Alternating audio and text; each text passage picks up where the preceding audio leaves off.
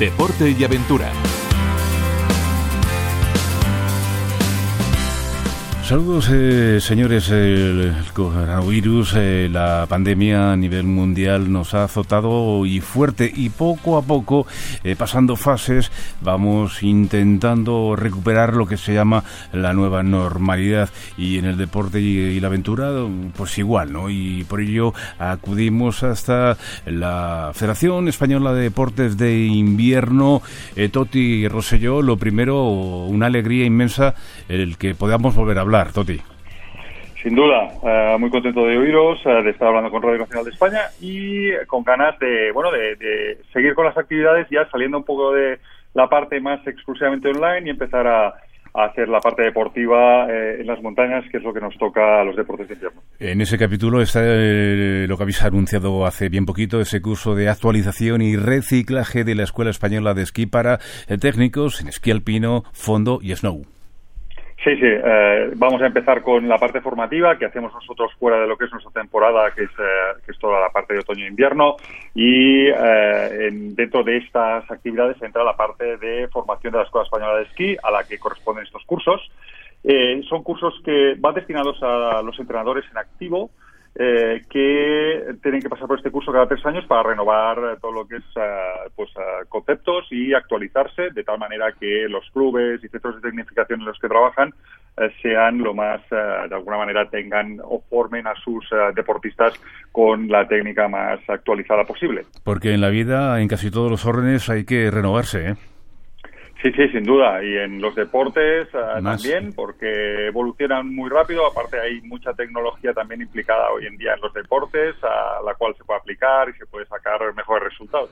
Es que el I más de que se aplica eh, en los diferentes eh, laboratorios para experimentar nuevos materiales en los deportes de invierno es, es así, ¿eh? Sí, sí, son muy importantes. Incluso con la federación estamos eh, colaborando con alguna empresa española a nivel de aplicaciones para control y mejora de entrenamientos, temas también de biomecánica, o sea que eh, como federación también estamos metidos en la, parte de investigación y desarrollo. Un poquito, ¿cómo se va a desarrollar el, el curso? Sí, mira, el curso consta de dos partes. Eh, una primera parte va a ser el día 30 de junio y 1 y 2 de julio, que va a ser la formación teórica que va a ser online, ya nos hemos acostumbrado todos a los Zoom. Eh, desde Federación Española, aparte, hemos estado haciendo, hemos hecho más de entre encuentros de Instagram y uh, mesas redondas de Zoom. Creo que hemos hecho unas 60, unas 60 o 70 encuentros durante toda la, parte de confinamiento, con lo cual hemos hecho un máster.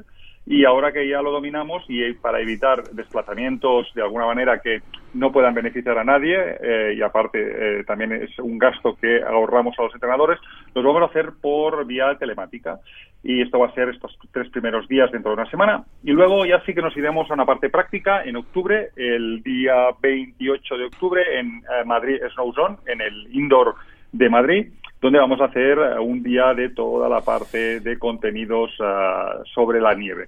Todos hemos hecho un máster ¿no? En, participar en encuentros digitales, en ruedas de prensa pues eh, digitales, porque el confinamiento también nos ha obligado a renovar y buscar otro tipo de, de, técnicas. Oye, ¿hace falta algún requisito especial? Porque veo aquí titulaciones, grado medio, grado superior. Cuéntanos. Sí, exacto.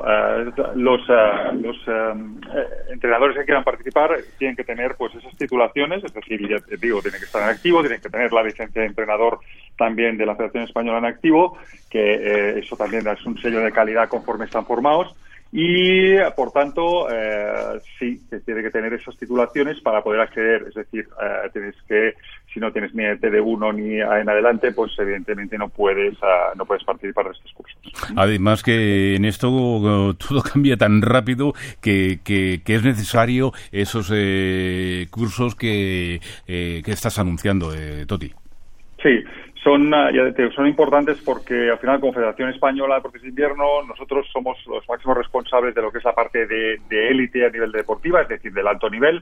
Eh, todos tienen que ir a Juegos Olímpicos, Mundiales, Copas del Mundo, pero también tenemos un contacto directo con las federaciones autonómicas y con todo lo que es las, ah, diríamos, ah, los centros de formación que al final son los que imparten las formaciones. Ya sabéis que eso depende de educación y las competencias de educación están transferidas a las comunidades autónomas. Entonces, lo que hacemos desde Federación Española con estos cursos de reciclaje es dar un sello de calidad sobre los eh, entrenadores que ya están formados, como decíamos antes. Y además, los que de alguna u otra forma tenemos eh, relación con los deportes de invierno, ya desde que éramos eh, bien pequeñitos, el marchamo, el sello, el sello de la, la española de esquí, pues y siempre marcaba un diferencial.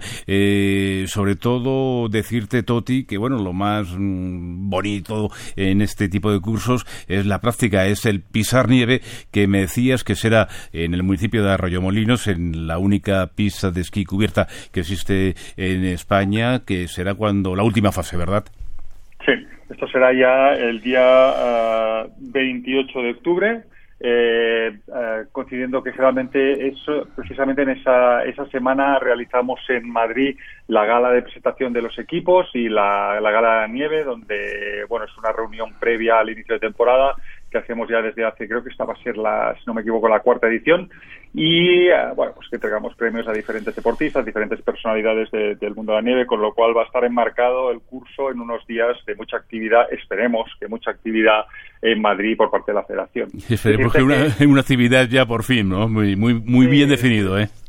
Decirte, de todas maneras, decirte que ya eh, esta última semana de junio tenemos a los deportistas, lo que es los equipos A y B, en, en el CAR de Sierra Nevada. Sí, sí, sí. Eh, los se han concentrado allí para empezar a hacer todos los test físicos, pasar todos los tests también de coronavirus con el servicio médico y, ah, en definitiva, empezar a hacer ah, los entrenamientos físicos dirigidos y lo hacemos en el CAR de, de Nevada porque tienen, pues evidentemente, unas medidas de seguridad muy importantes. Es una zona muy aislada, como conocéis, está a 2.300 metros del CAR, que no haya estado en unas instalaciones impresionantes donde ah, es curioso, pero está lleno de, deportistas de todo tipo. Hay muchos nadadores, muchos ciclistas, ciclistas que van a entrenar, a entrenar en altura. Entonces, evidentemente, nosotros para nosotros es un sitio muy natural en el que estar. Decir que otras temporadas que no habíamos tenido este marrón que hemos tenido este año todos, eh, empezábamos a esquiar ya en mayo en Sierra Nevada, aprovechando las nieves que quedaban en la zona más alta del Veleta. Y eh, vivíamos en el CAR haciendo pues el doble entrenamiento físico y de nieve. Este año no ha sido posible porque en mayo estábamos todos encerrados en casa, pero sí que ya hemos empezado la parte eh, de físico, de entrenos físicos y test.